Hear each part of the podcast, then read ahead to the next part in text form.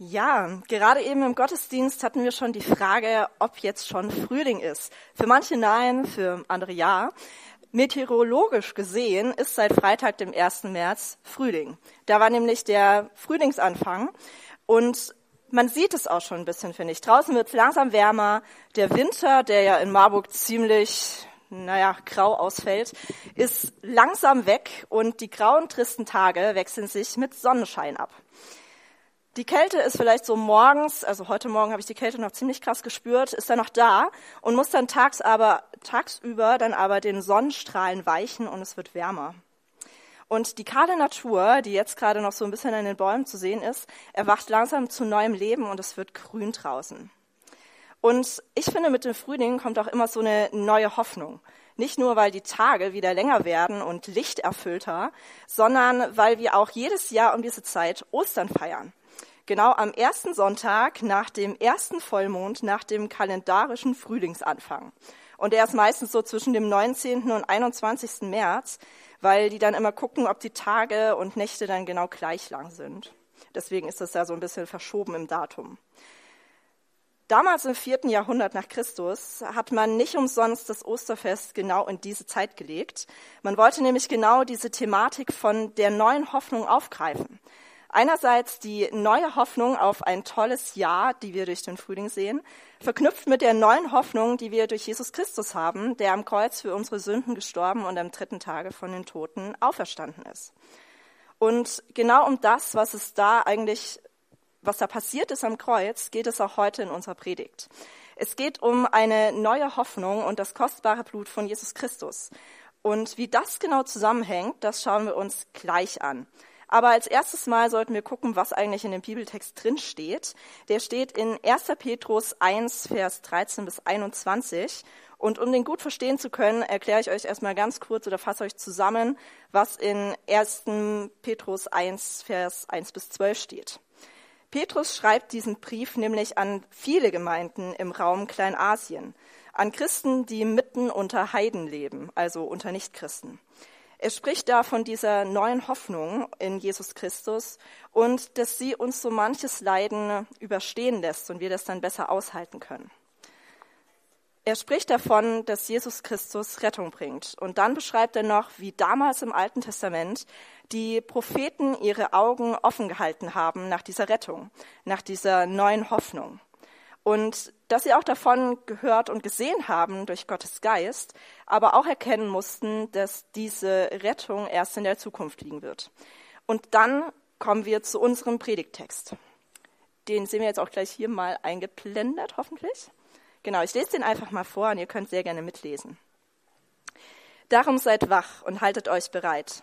Bleibt nüchtern und setzt eure ganze Hoffnung auf die Gnade, die Gott euch schenken wird, wenn Jesus Christus in seiner Herrlichkeit erscheint. Lebt als gehorsame Kinder Gottes und nicht mehr nach euren selbstsüchtigen Wünschen, wie damals, als ihr die Wahrheit noch nicht kanntet. Euer ganzes Tun soll ausgerichtet sein an dem heiligen Gott, der euch berufen hat. In den heiligen Schriften heißt es ja, ihr sollt heilig sein, denn ich bin heilig. Ihr ruft Gott im Gebet als Vater an, ihn, der jeden Menschen als unbestechlicher Richter für seine Taten zur Rechenschaft ziehen wird. Führt darum, solange ihr noch hier in der Fremde seid, ein Leben, mit dem ihr vor ihm bestehen könnt. Ihr wisst, um welchen Preis ihr freigekauft worden seid, damit ihr nun nicht mehr ein so sinn- und nutzloses Leben führen müsst, wie ihr es von euren Vorfahren übernommen habt. Nicht mit Silber und Gold seid ihr freigekauft worden, sie verlieren ihren Wert, sondern mit dem kostbaren Blut eines reinen und fehlerlosen Opferlammes, dem Blut von Christus. Ihn hatte Gott schon zu diesem Opfer bestimmt, bevor er die Welt schuf. Jetzt aber, am Ende der Zeit, hat er ihn euretwegen in die Welt gesandt. Durch ihn habt ihr zum Glauben gefunden an Gott, der ihn von den Toten auferweckt und ihm göttliche Herrlichkeit gegeben hat. Darum setzt ihr nun euer Vertrauen und eure Hoffnung auf Gott. Okay, da steckt ziemlich viel drin. Lasst uns das nochmal ganz kurz zusammenfassen. Wir haben einmal, dass wir freigekauft sind. Aber von was eigentlich? Wir sind freigekauft mit dem kostbaren Blut eines reinen und fehlerlosen Opferlammes. Und dieses Opferlamm ist Jesus. Und deswegen können wir unsere Hoffnung und unser Vertrauen auf Gott setzen. Unser Leben ist dadurch nicht mehr sinn- und nutzlos und wir können ein Leben führen, das vor Gott Bestand hat. Wie hängt das denn alles zusammen? Fangen wir vielleicht mal mit dem Freigekauftsein an. Um das besser verstehen zu können, müssen wir einen kleinen Ausflug in die Vergangenheit machen. Und zwar nicht nur bis dahin, wo dieser Bibeltext geschrieben wurde, sondern noch viel, viel weiter. Wir müssen bis ins Alte Testament springen, in das Buch Zweiter Mose. Stellt euch das einfach wie so eine kleine Rückblende in irgendeinem Film vor. Wir sind also im alten Ägypten. Damals, als die Israeliten Sklaven waren und unter dem fürchterlichen Pharao dort leiden mussten. Wie die Israeliten Sklaven geworden sind und wie es alles dazu gekommen ist, könnt ihr alles in 1. Mose ab Kapitel 37 folgende nachlesen. Auf jeden Fall mussten die Israeliten dort sehr schwere Zwangsarbeit leisten. Also sie wurden nicht sonderlich gut behandelt, die haben da sehr drunter gelitten und es gab sogar einen Befehl vom Pharao, dass alle männlichen Neugeborenen getötet werden sollen, weil der Pharao und alle anderen Angst hatten, dass die Israeliten irgendwann so viele sein würden, dass sie die dann einfach überrennen. Ich würde mal sagen, es ist ein klassischer Fall von Machtmissbrauch und die Angst, seine Macht irgendwie wieder zu verlieren. Zu dieser Zeit wurde Mose am Gott, ähm, Entschuldigung, zu dieser Zeit wurde Mose am Berg Sinai von Gott berufen aus dem brennenden Dornbusch heraus, falls ihr euch erinnert. Und er sollte mit seinem Bruder Aaron zum Pharao gehen, denn Gott hatte das Klagen seines Volkes gehört und wollte es befreien. Also gehen dann so Aaron und Mose zum Pharao und sagen so, hey Pharaoh, lass unser Volk ziehen. Also die haben es natürlich ernster gesagt als ich jetzt. Aber das Ganze hat sich dann doch ein bisschen als schwieriger herausgestellt, als sie eigentlich dachten. Denn was soll man sagen? Es war eine sehr lange Geschichte. Könnt ihr in 2. Mose ab Kapitel 5 nachlesen. Das Ergebnis all dieser Verhandlungen war, der Pharao wollte Israel nicht ziehen lassen. Der konnte eine Heuschrecken und eine Froschplage über das ganze Land ziehen, ein Hagelsturm, der alles verwüstete, aber der Pharao ließ sich nicht umstimmen. Und Gott wollte aber dennoch sein Volk aus dieser Sklaverei befreien. Er wollte Rettung bringen und er zog alle Register. Gott sagte dann zu Mose, ähm, hey Mose, geh zu den Israeliten und sag ihnen, sie sollen ein erstgeborenes, fehlerloses Lamm nehmen, sie sollen es schlachten und das Blut an die Türpfosten streichen und anschließend das Fleisch am Feuer braten und essen. So sollt ihr es aber essen, um eure Lenden sollt ihr gegürtet sein und eure Schuhe an den Füßen haben und den Stab in der Hand und sollt es in Eile essen. Es ist des Herrn Passa. Also mit anderen Worten, schnallt ihr den Gürtel um, zieh dir die Schuhe an und sei allzeit bereit loszulaufen. Und weiter sagte dann Gott, in dieser Nacht werde ich durch Ägypten gehen und alle Erstgeborenen töten, bei Mensch und Vieh. An allen Göttern Ägyptens werde ich mein Gericht vollstrecken, ich, der Herr. Eure Türen aber sollen durch das Blut gekennzeichnet sein. Überall, wo ich dieses Blut sehe, werde ich vorübergehen, und so werdet ihr verschont bleiben, wenn ich strafend durch ganz Ägypten gehe. Dieser Tag soll für euch ein Gedenktag sein, der in allen kommenden Generationen als Festtag für mich gefeiert wird. Das ist eine Anweisung für alle Zeit. Und so entstand das Passafest, was die Juden noch bis zum heutigen Tag feiern. Am nächsten Tag ließ dann der Pharao auch endlich das Volk Israel ziehen. Und damit ist unser kleiner Ausflug in die Vergangenheit erstmal beendet und wir sind wieder im Hier und Jetzt. Damals war dieses Blut an den Türpfosten ein Zeichen für Rettung und Erlösung. Einerseits Rettung vor dem Gericht, das Gott über die Ägypter brachte, und andererseits Erlösung aus dieser Sklaverei, in der sie gefangen waren. Und nun lesen wir im ersten Brief von Petrus wieder von diesem kostbaren Blut eines reinen und fehlerlosen Lammes, das Blut von Jesus Christus. Das, was Petrus da ganz schlau gemacht hat, war, dass er in diesem gesamten Text die Christen zu seiner Zeit in Gottes große Geschichte eingeordnet hat. So wie die Israeliten ne, damals aus der Sklaverei in Ägypten befreit wurden, so wurden wir durch Jesus Christus, seinem Tod und seiner Auferstehung am Kreuz, aus der Sklaverei der Sünde befreit. Quasi ein zweiter Exodus, also ein Auszug aus der Sklaverei. Und Petrus zieht diesen Vergleich nicht einfach willkürlich. Nee, nee. Schauen wir uns noch mal ganz kurz an, wie dieses Opferlamm damals im ersten oder im Alten Testament sein musste. Es sollte ein erstgeborenes Tier sein, es sollte fehlerlos sein und wenn man das Blut an die Türpfosten gestrichen hatte, war es eine Kennzeichnung, dass eben Gott strafend durch Ägypten geht und dann eben das überzieht, äh, übersieht und das Herrn Passa, Passa bedeutet wort, wortwörtlich vorübergehen oder verschonen. Und Petrus zieht diesen Vergleich, weil wir von Jesus was ganz Ähnliches in der Bibel lesen können. Jesus wurde, so steht es in der Bibel, von der Jungfrau Maria geboren. Er war also ein Erstgeborener. Wir lesen außerdem, dass er ohne Sünde war, also quasi fehlerlos. Und in Matthäus 26 können wir zum Beispiel nachlesen, dass er das letzte Abendmahl, das er mit seinen Jüngern feierte, also da, wo Jesus Brot und Wein nahm, das, was wir noch heute im Abendmahl feiern, dass das genau an dem Fest Passa war. Und hier sind ein paar Dinge anzumerken. Erstens, das Passafest dauert bei den Juden sieben Tage. Also das ist eine richtige Festprozession. Zweitens, der Tag bei den Juden startet mit Sonnenuntergang und geht dann bis zum nächsten, also bei uns nächsten Tag Sonnenuntergang. Und was man auch noch da bedenken muss, ist ja, wenn wir in der Bibel das nachlesen, dann sehen wir ja, Jesus hat das letzte Abendmahl gefeiert mit seinen Jüngern und ist dann am nächsten Tag um die Mittagsstunde gestorben. Was eben dann so viel bedeutet wie, das muss am selben Tag gewesen sein für die Juden. Bei diesem Fakt sehen es aber die Evangelienschreiber ein bisschen unterschiedlich. Markus, Matthäus und Lukas sagen zum Beispiel, dass dieses letzte Abendmahl, was Jesus mit seinen Jüngern gefeiert hat, schon mit diesen Passalämmern, die geschlachtet wurden, war. Also dieses Fleisch, was man dann braten sollte und essen sollte. Johannes hingegen sagt dann, nee, nee, das war eigentlich die Sederfeier, die auch zu dieser ganzen Festprozession des Passafestes gehört.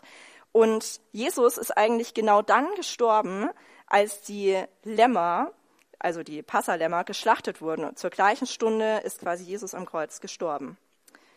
Und was soll ich sagen? Wir wissen es nicht ganz genau, ähm, wie das jetzt genau war. Da haben sich schon die Theologen Köpfe drüber zerbrochen.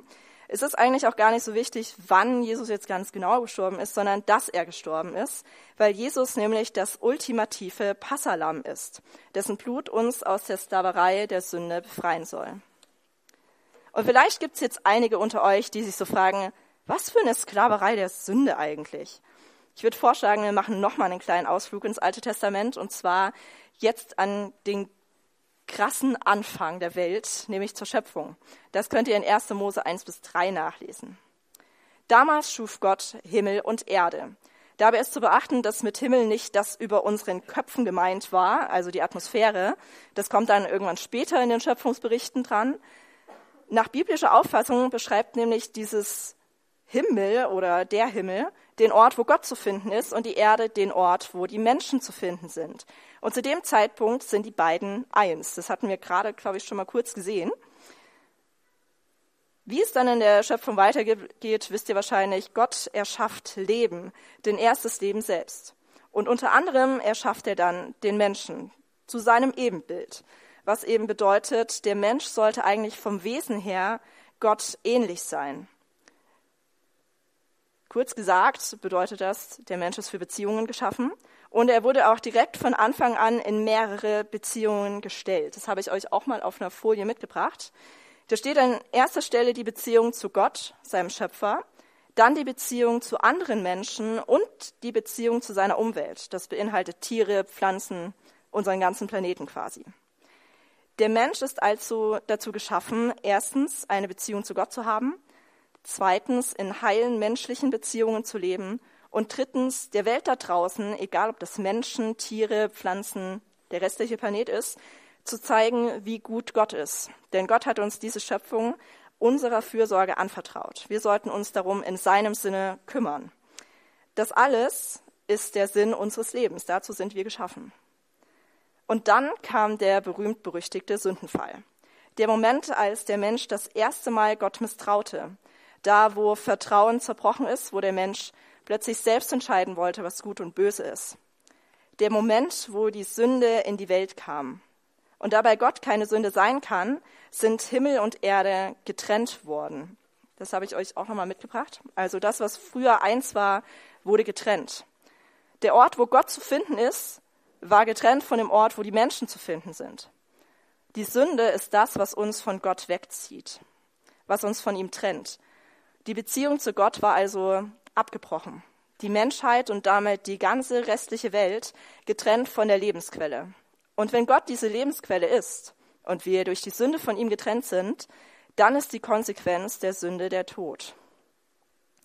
Durch diesen Beziehungsabbruch ist auch irgendwie so ein Loch in unserem Herzen entstanden, eine Sehnsucht, die wir immer wieder versuchen zu stillen, aber die eigentlich nur Gott stillen kann. Aber wie gesagt, wir Menschen versuchen das immer wieder selbst hinzubekommen. Und dadurch gerieten dann auch die anderen Beziehungen ins Ungleichgewicht. Quasi einmal die ganze Schöpfung gegen die Wand gefahren. Total Schaden. Und die Auswirkungen der Sünde sehen wir bis heute.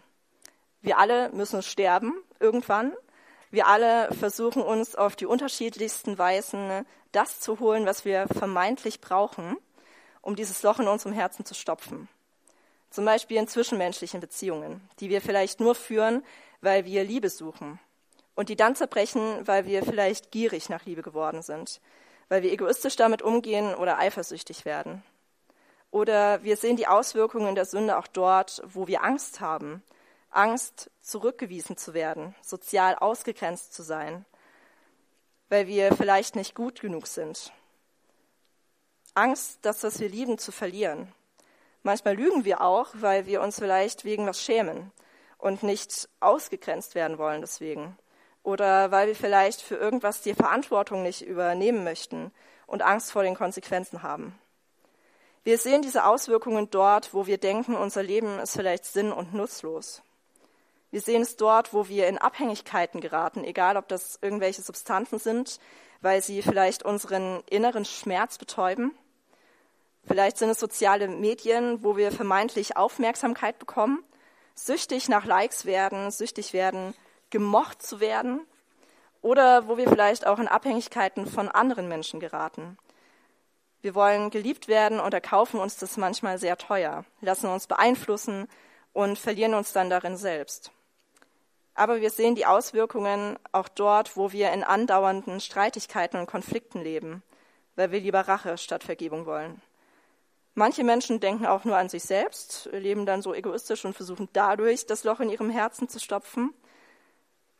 Der Mensch insgesamt äh, beutet einfach diese Welt aus, um immer mehr und immer mehr haben zu wollen. Höher, schneller, weiter lautet das Motto. Und dabei nimmt er meist keine Rücksicht auf andere Menschen, auf die Tiere oder auf unsere Umwelt. Er hinterlässt eine Spur von Zerstörung und Müll. Und besonders krass sehen wir diese Auswirkungen jetzt gerade in unserer Welt. Kriege werden angefangen, weil man mehr will, Mehr Kontrolle, mehr Macht, mehr Reichtum, mehr Land und weil man Angst hat, seine Macht wieder zu verlieren. Und es gibt noch so viele andere Beispiele, die manchmal schlimmer, manchmal weniger schlimm sind. Wir alle haben diesen Momenten, Moment, wo wir versuchen, dieses Loch in unserem Herzen zu stopfen. Wir alle haben die Sehnsucht nach wahrer Liebe und wir sind bereit, dafür alles zu tun. Und dabei bleiben wir nicht nur Opfer, sondern werden auch zu Tätern. Wir alle leben unter dieser Sklaverei der Sünde und wir alle sind Täter und Opfer zugleich. Aber Gott hat unsere Not gehört und er will uns retten, jeden einzelnen von uns. Und so kommt in diese Dunkelheit, in diese Aussichtslosigkeit Gott selbst hinein. Das feiern wir an Weihnachten. Jesus Christus wird Mensch, wird einer von uns und er kommt zu uns. Und schließlich kommt dieser Jesus und vollbringt eine Tat, die das Weltgeschehen wortwörtlich ins Wanken bringt. Ein Opfer, das uns alle befreien soll. Der zweite Exodus, die Befreiung aus der Sklaverei der Sünde. Jesus stirbt am Kreuz. Für unsere Sünden und sein kostbares Blut, das dort vergossen wurde, ist das Zeichen für Rettung und Erlösung. Genau wie das Blut des Lammes im alten Ägypten die Israeliten aus der Sklaverei befreit hat und vor dem Tod in der Nacht gerettet hat, so befreit das Blut von Jesus Christus uns aus der Sklaverei der Sünde und errettet uns vor dem Tod, dem ewigen Getrenntsein von Gott.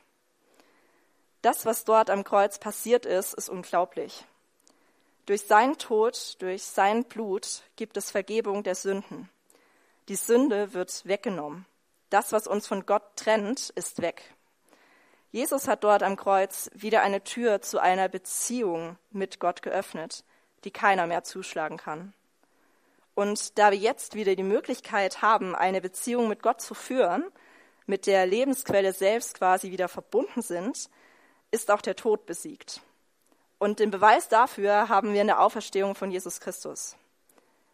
Am Kreuz ist also Vergebung. Am Kreuz ist Hoffnung. Am Kreuz ist die Beziehung zu Gott wieder möglich. Am Kreuz wartet das ewige Leben auf uns, die Beziehung mit dem lebendigen Gott. Am Kreuz kehrt Jesus den Sündenfall wieder um. Am Kreuz wird der Totalschaden verwandelt in etwas Neues. Am Kreuz werden Himmel und Erde wieder eins. Gottes neue Welt bricht an. Zwar sind Himmel und Erde noch nicht ganz wieder eins, aber es hat begonnen. Und von da an breitet es sich immer weiter aus. So wie der Frühling, könnte man so vergleichen. Man sagt ja, der Frühling ist quasi der Übergang zwischen Winter und Sommer, also eine Übergangszeit oder eine Zwischenzeit. Und da, wo quasi schon wieder Wärme und Licht in die Welt kommt und die Natur zu neuem Leben erwacht, merken wir manchmal noch die Ausläufer des Winters, wenn es dann zum Beispiel an Ostern doch nochmal schneit. Aber so wie der Frühling begonnen hat, so ist auch Gottes neues Reich angebrochen. In unseren Herzen. Und wird dadurch immer mehr bis zu dem Tag, an dem Jesus wiederkommt. So wie wenn plötzlich dann der Sommer da ist. Fassen wir also nochmal ganz kurz zusammen. Jesus hat uns aus der Sklaverei der Sünde befreit. Wir sind mit seinem kostbaren Blut freigekauft worden. Und es nimmt das weg, was uns von Gott trennt. Es macht eine Beziehung zu ihm wieder möglich. Und deswegen können wir unsere Hoffnung und unser Vertrauen wieder auf Gott setzen. Wir können endlich ein Leben führen, das vor Gott Bestand hat, in der Beziehung zu ihm. Und dadurch kommen auch unsere anderen Beziehungen langsam wieder ins Gleichgewicht. Unser Leben ist nicht mehr sinn- oder nutzlos. Es bekommt seinen Sinn zurück in der Beziehung zu Gott. Und es ist von Nutzen, indem wir in die Welt hinausgehen und allen von dieser guten Nachricht berichten. Also seid wach und haltet euch bereit. Schnallt euch den Gürtel um, die Wahrheit, dass Jesus euch erlöst hat und dass er der, der Weg, die Wahrheit und das Leben ist. Habt die Schuhe an den Füßen, um loszugehen und diese gute Nachricht in die Welt hinauszutragen und auch danach zu leben. Bleibt wachsam, haltet die Augen offen und lasst euch nicht mehr dazu verleiten, dieses Loch in eurem Herzen selbst stopfen zu wollen. Bleibt nüchtern, lasst euch nicht die Sicht vernebeln und setzt eure ganze Hoffnung auf Gott. Nur er kann euch das geben, was ihr wirklich braucht, seine Liebe. Bleibt an Jesus dran, behaltet dieses Stück Himmel in euren Herzen. Denn obwohl Jesus am Kreuz vielleicht schwach gewirkt haben mag, wir haben einen starken Gott, der uns gerettet hat, der selbst den Tod besiegt hat. Und um es mit den Worten des bekannten Buchautoren und Pastoren Max Lucado zu sagen, es waren nicht die Nägel, die Jesus am Kreuz festhielten.